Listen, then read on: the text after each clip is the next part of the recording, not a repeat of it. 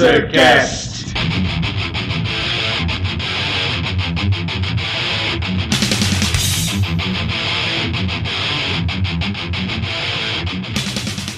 Saudações, candangos esposos ouvindo essa bagaça! Eu sou Felipe Paes, é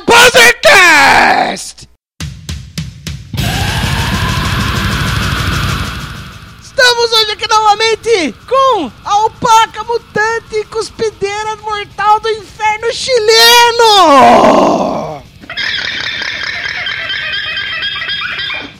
Buenas noches, pueblito. É, realmente a criatividade do ser humano é incrível. E novamente, aqui comigo, ele, o primeiro e único Barbado.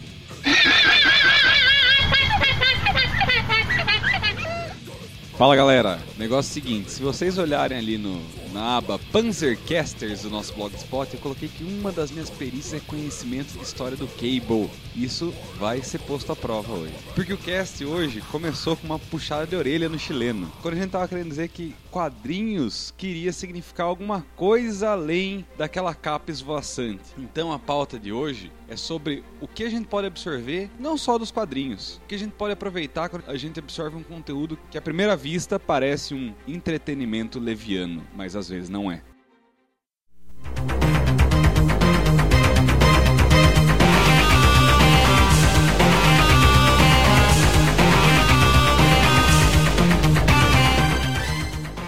Então é o seguinte, como isso começou? Começou quando eu e o Gordo estávamos defendendo a ideia de que o Capitão América é uma manifestação do ideal dos Estados Unidos, nada além disso.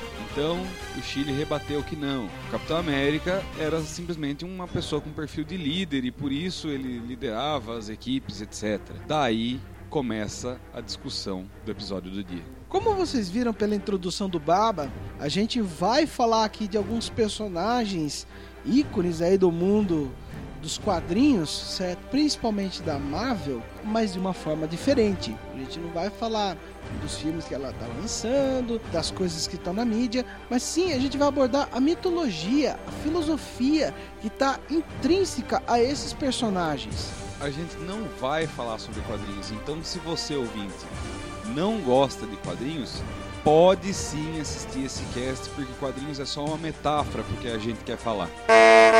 Na verdade, você vai ouvir o cast, querido ouvinte. Onde a gente começou essa discussão, que a gente achou tão produtiva que nós decidimos gravar um cast. Não era uma pauta que a gente estava planejando, mas a gente notou com uma naturalidade que isso seria sim uma pauta de valor. Começou no seguinte: por que um super-herói criado em 1940 perdura até hoje? A sociedade mudou, o mundo mudou. Como ele consegue sobreviver até hoje? Porque muitos dos valores americanos não mudou.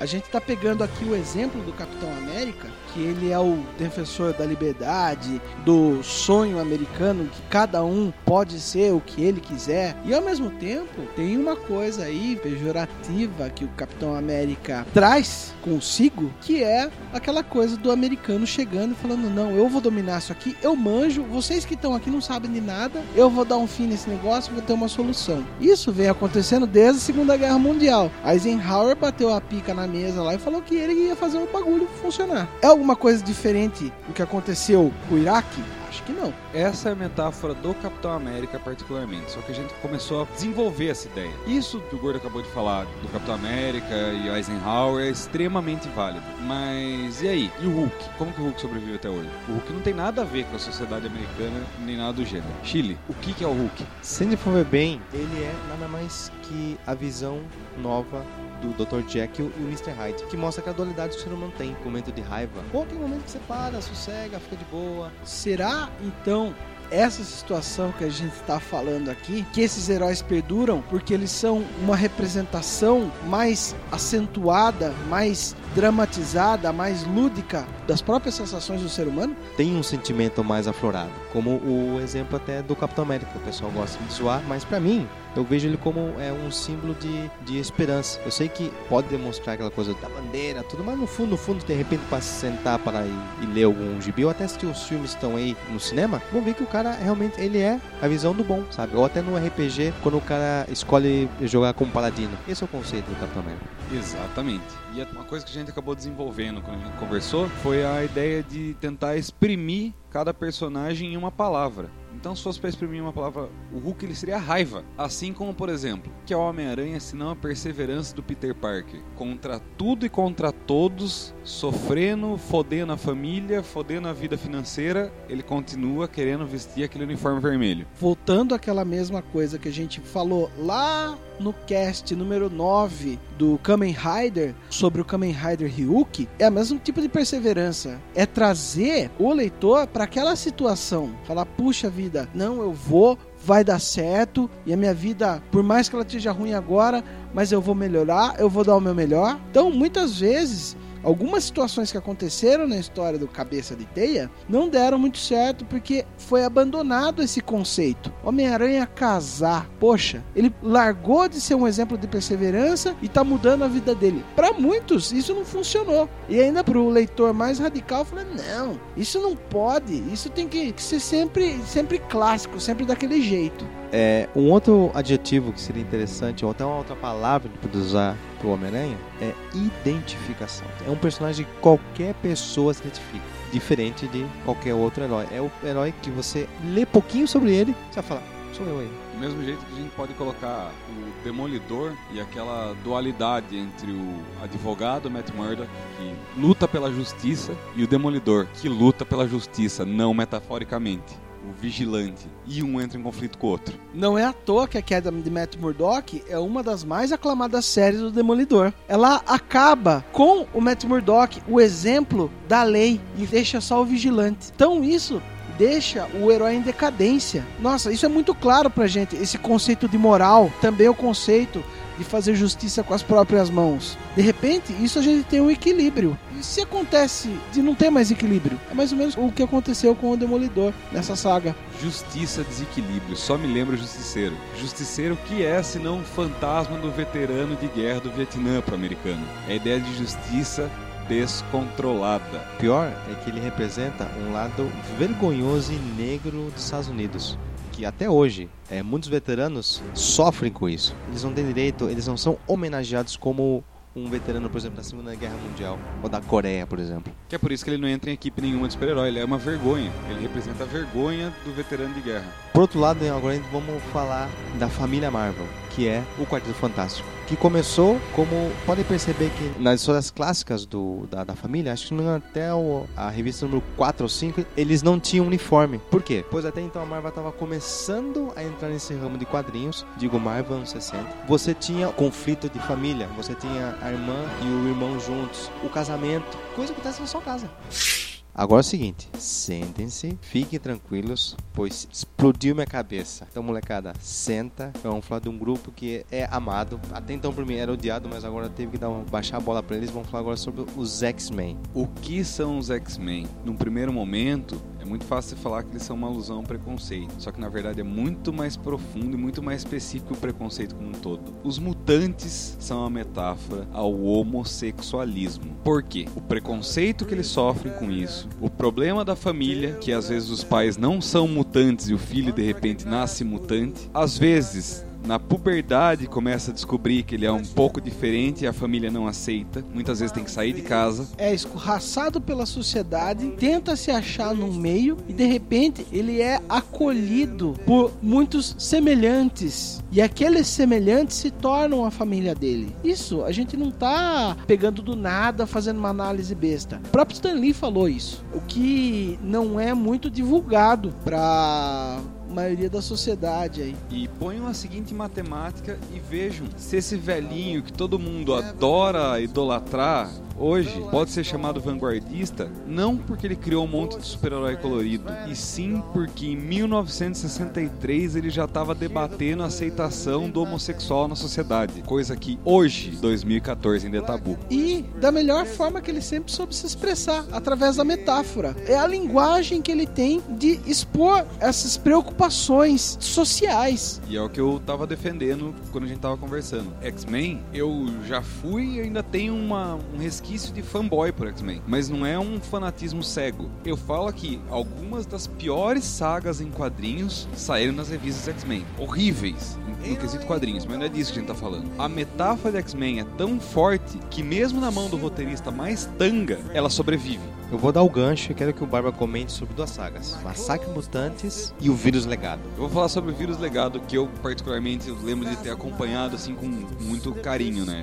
O Vírus Legado era um vírus que afetava mutante. E a humanidade começou a ficar com medo que de repente pudesse começar a afetar os humanos, entre aspas, normais. E de repente, dado momento, começa sim a afetar humanos. Começa pela Moira, a grande amiga do Xavier, humana, entre aspas, normal. Eu não vejo isso como sendo nada diferente do preconceito da AIDS, o câncer gay, como já foi conhecido. Foi conhecido no começo dos anos 80, né? Literalmente por esse nome, que é coisa mais preconceituosa que isso. E para ilustrar exatamente essa coisa do asco que a sociedade tinha do homossexual e do aidético, temos a personagem da vampira, que ela tem um poder mutante que as pessoas nem encostam nela. Então, se você trazer isso para a realidade, não sei se vocês já acompanharam a NBA na época que o Magic Johnson jogava pelo Los Angeles Lakers e ele contraiu o vírus da AIDS e jogou algum tempo com o vírus da AIDS, HIV positivo. Isso causou